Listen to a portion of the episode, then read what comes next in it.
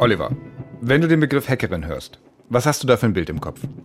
Kennst du die Krimis von Stieg Larsson? Ja, Verblendung, Verdammnis, Vergebung, alles Bestseller. Dann kennst du ja sicher auch die Figur der Hackerin Lisbeth Salander. Klar?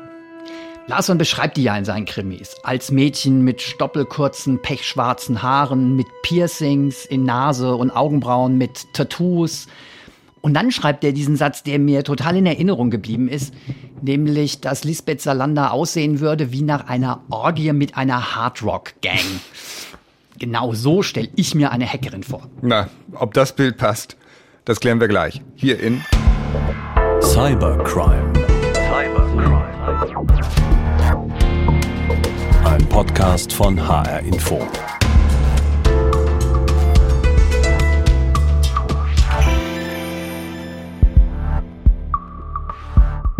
Eine Hackerin spielt ja auch hier eine wichtige Rolle. Wir nennen sie Anna, weil wir ihren echten Namen nicht kennen.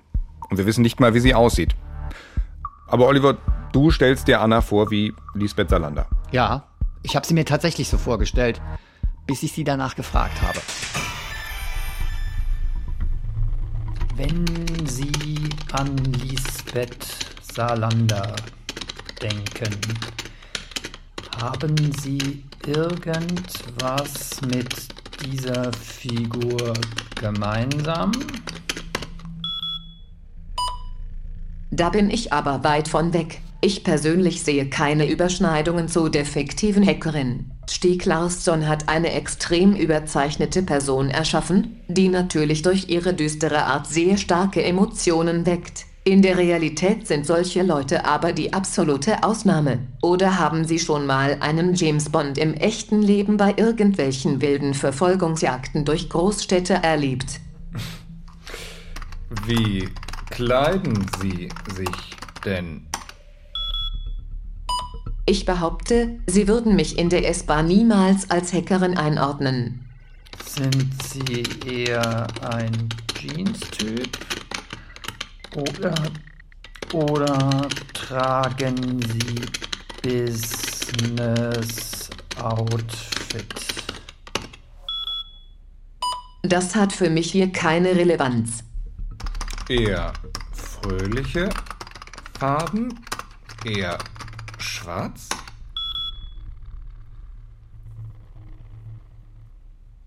Hm. Keine Antwort. Ich versuch's nochmal. Eher klassisch, eher modern?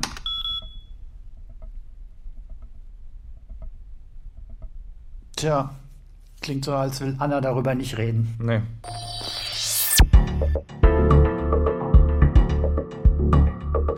Anna, die Hackerin, hat ja in den ersten Folgen unseres Podcasts schon viel über sich und ihre Arbeit erzählt, aber Sie merken schon, wenn es dann aus ihrer Sicht zu sehr ins Persönliche geht, dann ist Schluss. Anna ist sehr darauf bedacht, unerkannt zu bleiben. Und deshalb hören Sie hier auch nicht Annas echte Stimme. Die kennen wir auch nicht. Was Sie hören, kommt aus einem Computerprogramm. Wir hatten für diesen Podcast aber nicht nur Kontakt zu Anna, der Hackerin. Denn wir sind Journalisten und wir haben monatelang uns mit dem Phänomen Cybercrime beschäftigt. Dabei haben wir auch mit Opfern, Ermittlern und Fachleuten gesprochen. Und haben echte Fälle gesammelt und ausgewertet. Das Ergebnis unserer Recherche hören Sie hier. Ich bin Henning Steiner und ich nehme Sie mit zum BKA. Dort ermittelt ein Polizist in einem Fall von Kindesmissbrauch. Ein Fall, der zunächst völlig aussichtslos scheint. Und ich bin Oliver Günther. Mit mir erleben Sie einen massiven Cyberangriff auf einen DAX-Konzern. Diese Fälle erzählen wir Ihnen chronologisch. Falls Sie die ersten Folgen unseres Podcasts noch nicht gehört haben, besuchen Sie uns auf cybercrime.hr.de. Alles, was bisher passiert ist, können Sie dort anhören.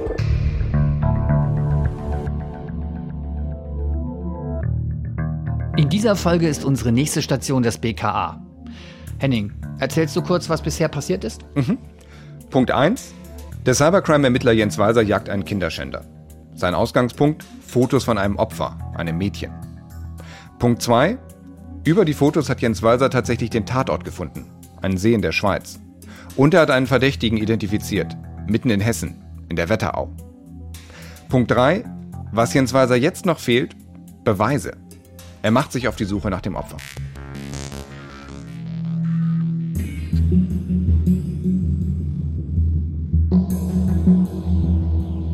Wie findet man ein Kind, wenn man nicht mehr hat als ein paar Fotos? Fotos, die vor ein paar Monaten gemacht sein könnten oder vor ein paar Jahren. Und damit von einem Kind, das vielleicht inzwischen ganz anders aussieht. Ganz einfach, weil es älter geworden ist. Als ich bei meinen Interviews mit dem BKA-Ermittler Jens Walser zu diesem Punkt komme, bin ich wirklich gespannt. Denn ich habe keine Ideen. Jedenfalls keine, die ich für machbar und erfolgversprechend halte. Und wenn Sie mich persönlich fragen, Walser hatte damals auch keine. Jedenfalls keine, die mich überzeugt hätten.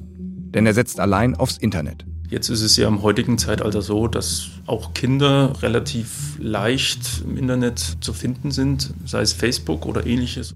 Doch, das gesuchte Mädchen ist auf den Fotos geschätzte zehn Jahre alt. Vermutlich zu jung für soziale Netzwerke. Gleichwohl gibt es ja zahlreiche Institutionen, wo Kinder jetzt auch hauptsächlich ihre Freizeit verbringen. Musikverein, Fußballverein, Sportverein, Schwimmverein, ähm, äh, die entsprechend dann auch auf ihren Webseiten Bildergalerien eingestellt haben. Es gibt zum Teil Schulen, wo jetzt Klassenfotos eingestellt sind. Zur Erinnerung. Den Tatort, einen See in der Schweiz, hat Walser gefunden, indem er die Tatortfotos mit Fotos von Seen im Internet verglichen hat. Das war sehr aufwendig, hat aber am Ende gut funktioniert. Doch jetzt sitzt Walser am Rechner, um nach dem gleichen Prinzip auch das Opfer zu finden. Per Gesichtsvergleich. Klingt für mich aber so, dass Sie eher Zehntausende Kinder gesehen haben als Tausende. Es war die Nadel im Heuhaufen, die buchstäbliche, ja. Um die Menge der Bilder einigermaßen einzugrenzen, nimmt Walser nur Schulen und Vereine in zwei Regionen in den Fokus. Erstens in der Wetterau, in Hessen, in der direkten Nähe zu seinem einzigen Verdächtigen. Zweitens in der Schweiz, im direkten Umfeld des Tatorts. Jens Walser weiß, anders als bei der Suche nach dem See werden ihm diesmal Fleiß und Beharrlichkeit allein nicht helfen. Er braucht jetzt vor allem eines. Glück.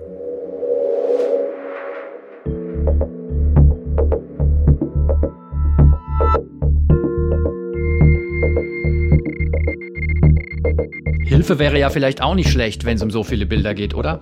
Ja, also ganz allein ist Jens Walser nicht. Er hat einen Kollegen, mit dem er bei diesem Fall eng zusammenarbeitet und der sucht auch mit. Ein bisschen Verstärkung ist also da. Verstärkung. Gutes Stichwort auch für unseren anderen Fall, den Angriff auf das DAX-Unternehmen. Warum?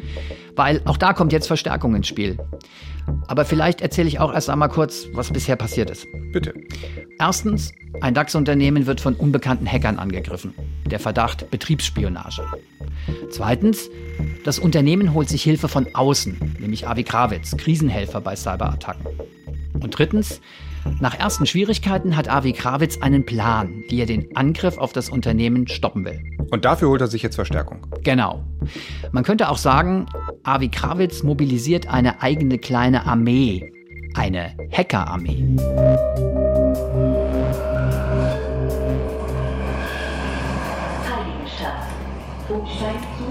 Wien Heiligenstadt.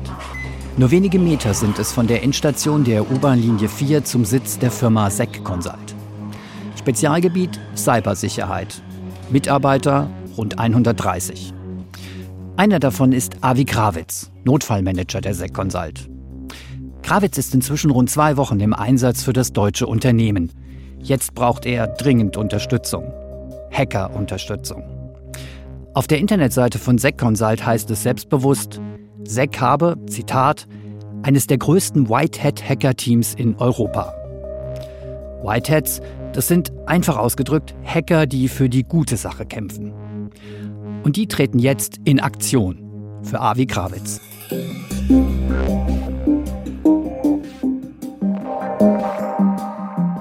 Da hat fast die gesamte Seconsult mitgearbeitet. Die Kollegen haben übers Wochenende gearbeitet. Wenn ich mich richtig erinnere, waren wir zwischen 30 und 40 zu diesem Zeitpunkt, die über einige Tage hinweg gearbeitet haben. Das ging dann wirklich rund um die Uhr, oder? Es ging rund um die Uhr, ja. Die Aufgabe, nicht die Angreifer vertreiben. Noch nicht. Avi Krawitz will, dass seine Hackerarmee Entry Points findet. Entry Points, das sind Löcher, undichte Stellen im Netzwerk. Punkte, über die potenzielle Angreifer leicht in das Unternehmensnetzwerk eindringen können oder schon eingedrungen sind. Bei einem Haus wäre das so etwas wie eine ungesicherte Tür oder ein angelehntes Fenster. Das heißt, ich muss schauen, dass ich diese Entry Points erstens identifiziere und zweitens sofort dicht mache, weil es mir sonst nichts bringt, wenn ich ihn rausschmeiße, wenn er über dieselben Kanäle wieder reinkommen kann, wie er reingekommen ist. Avi Kravitz Strategie, erst die Entry Points finden und schließen, dann die Angreifer rausschmeißen. Nur so kann er sicher sein, dass die Angreifer nicht direkt wiederkommen. Also starten Krawitz und sein Team das große Hacken. Sie greifen das DAX-Unternehmen testweise selbst an, versuchen sich von außen in die Systeme zu hacken, um Schwachstellen zu finden, die anschließend abgesichert werden. Und alle, die können, hacken mit. Sogar ein Geschäftsführer der SecConsult. So ist es passiert, dass äh, der Geschäftsführer von unserer Niederlassung in Litauen, der eigentlich äh, mal früher Techniker war, aber dann in die organisatorische Ecke gerutscht ist, ähm, so motiviert war, dass er am Wochenende mitgearbeitet hat, nämlich als ähm, technischer Berater sozusagen, um dort den Penetration-Test durchzuführen auf gewisse Systeme. Äh, und das war ziemlich, ziemlich, ziemlich cool, ja, dass da sogar Leute probiert haben mitzuwirken, die eigentlich das für die es nicht mehr ihr Daily Business ist. Rund zwei Tage und Nächte dauert dieses White Hat Hacken. Als alles vorbei ist, verschickt Avi Krawitz eine Mail. Hallo Leute, ihr wart großartig am vergangenen Wochenende. Fettes Respekt. Ein Unternehmen angreifen, um es danach besser schützen zu können. Also der Job, den diese Whitehead-Hacker machen, das klingt schon sehr speziell. Ja, aber das ist doch eigentlich bei BKA-Ermittler Jens Walser nicht viel anders. Das klingt für mich auch speziell. Mhm. Jetzt, wo du sagst.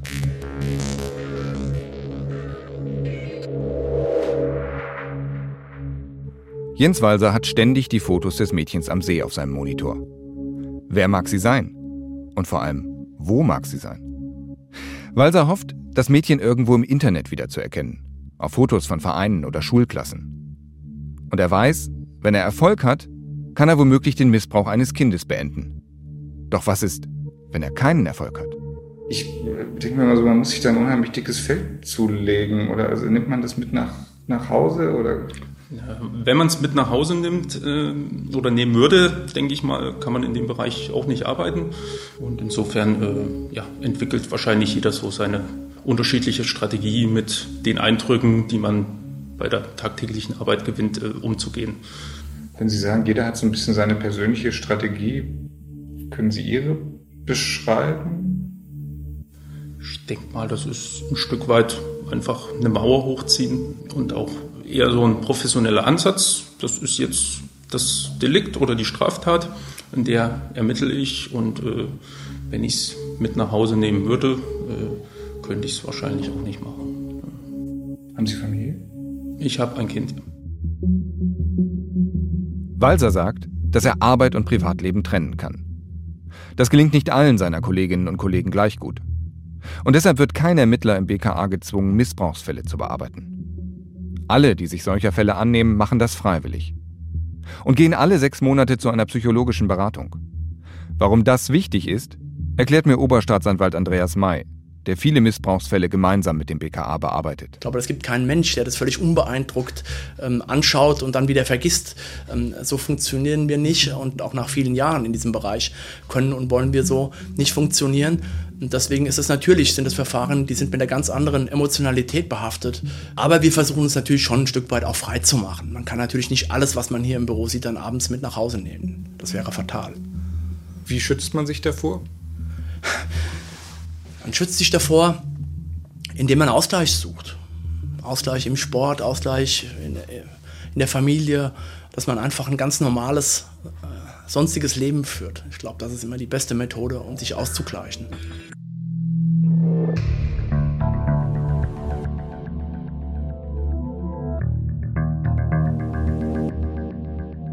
Du hast gesagt, das BKA setzt bei solchen Fällen nur Ermittler ein, die sich freiwillig melden. Mhm. Haben die da genug? Das habe ich Jürgen Kramann auch gefragt, den Chef von Jens Weiser. Und der sagt, ja, es gibt genug Freiwillige. Kramann glaubt übrigens, dass es vor allem daran liegt, dass Kinder betroffen sind. Dass also seine Kollegen sich sagen, okay, der Job ist nicht immer angenehm, aber es ist wichtig, dass er gemacht wird. Das ist natürlich noch vielleicht eine andere Dimension als manche Cyberkampffälle und da ist vielleicht die Motivation auch noch eine andere. Es geht hier noch sagen wir, um ein noch höheres Rechtsgut, um die Unverletzlichkeit von, von Kindern und auch äh, ja, zu versuchen, insbesondere einen aktuellen Missbrauch dann zu verhindern. Jürgen Krallmann ist übrigens nicht sein richtiger Name. Das ist wie bei Jens Walser. Die BKA-Beamten möchten und müssen sich selbst schützen. Und deshalb tauchen bei uns im Podcast zwar die echten Stimmen der Ermittler auf, aber nicht ihre echten Namen. Ist ein bisschen wie bei Anna, der Hackerin. Die will ja auch nicht erkannt werden. Ja, allerdings wollen sich die Ermittler vor Racheakten der Bösen schützen. Und Anna schützt sich vor den aus unserer Sicht Guten, nämlich der Polizei. Aber wenn man sich dafür wie Anna immer im Verborgenen hält, hat das Folgen. Zum Beispiel fürs Privatleben. Haben Sie Familie? Nein, dies ist mit meinem aktuellen Lebensstil nicht vereinbar. Ein paar Jahre kann das Thema noch warten. Was genau meinen Sie mit Lebensstil? Mit Lebensstil meine ich eigentlich eher die trivialen Dinge. Tun und lassen, was man will. Einfach nicht gebunden sein. Eine Familie zu gründen, passt gerade nicht für mich. Vielleicht später. Wo sehen Sie sich in fünf oder zehn Jahren? Machen Sie sich darüber Gedanken? Nein, aktuell plane ich nicht groß. Ich bin zufrieden. Und wer weiß, was in 15 Jahren alles passiert. Was machen Sie in Ihrer Freizeit? Über meine Freizeit rede ich hier nicht. Ich kann aber versichern, dass ich relativ normal bin und ich mich auch nicht groß von anderen unterscheide. Man könnte mich vielleicht sogar als Spießer bezeichnen. Ein Spießer? Sprechen Sie offen mit Familie oder Freunden darüber, wie Sie Ihr Geld verdienen? Nein, meine Familie kommt aus einem komplett anderen Umfeld. Sie wissen lediglich, dass ich was mit Computern mache. Meistens sind eh alle happy, wenn ich bei einem Besuch den neuen Drucker installiert habe.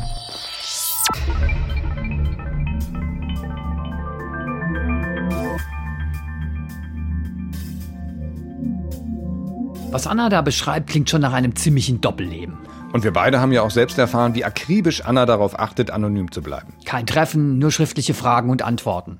Aber das ist überhaupt eine Erfahrung, die wir gemacht haben bei unserer Recherche. Diskretion spielt eine große Rolle in allen Bereichen. Anna will anonym bleiben. Die BKA-Ermittler wollen anonym bleiben. Und das attackierte DAX-Unternehmen will auch anonym bleiben. Wobei die Motive sehr unterschiedlich sind. Das DAX-Unternehmen zum Beispiel hat vor allem Angst vor einem Image-Schaden. Wahrscheinlich kein Einzelfall. Überhaupt nicht. Das ist Alltag, sagt der IT-Notfallhelfer Avi Krawitz. Und deshalb gilt auch für ihn und seinen Arbeitgeber, helfen ja, aber unbedingt diskret.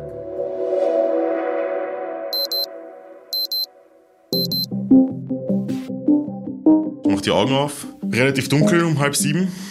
Sofort unter die Dusche, um irgendwie munter zu werden. Jeden Morgen der gleiche Ablauf. Anziehen, Sachen packen, ähm, runtergehen zum Frühstücken. Ähm, meinen Blog auf die linke Seite legen, wo ich meine Notizen und meine Brainstorming-Unterlagen hatte und rechts mein Laptop. Woche 2 für Avi Krawitz in seinem Einsatz für ein von Hackern attackiertes Unternehmen.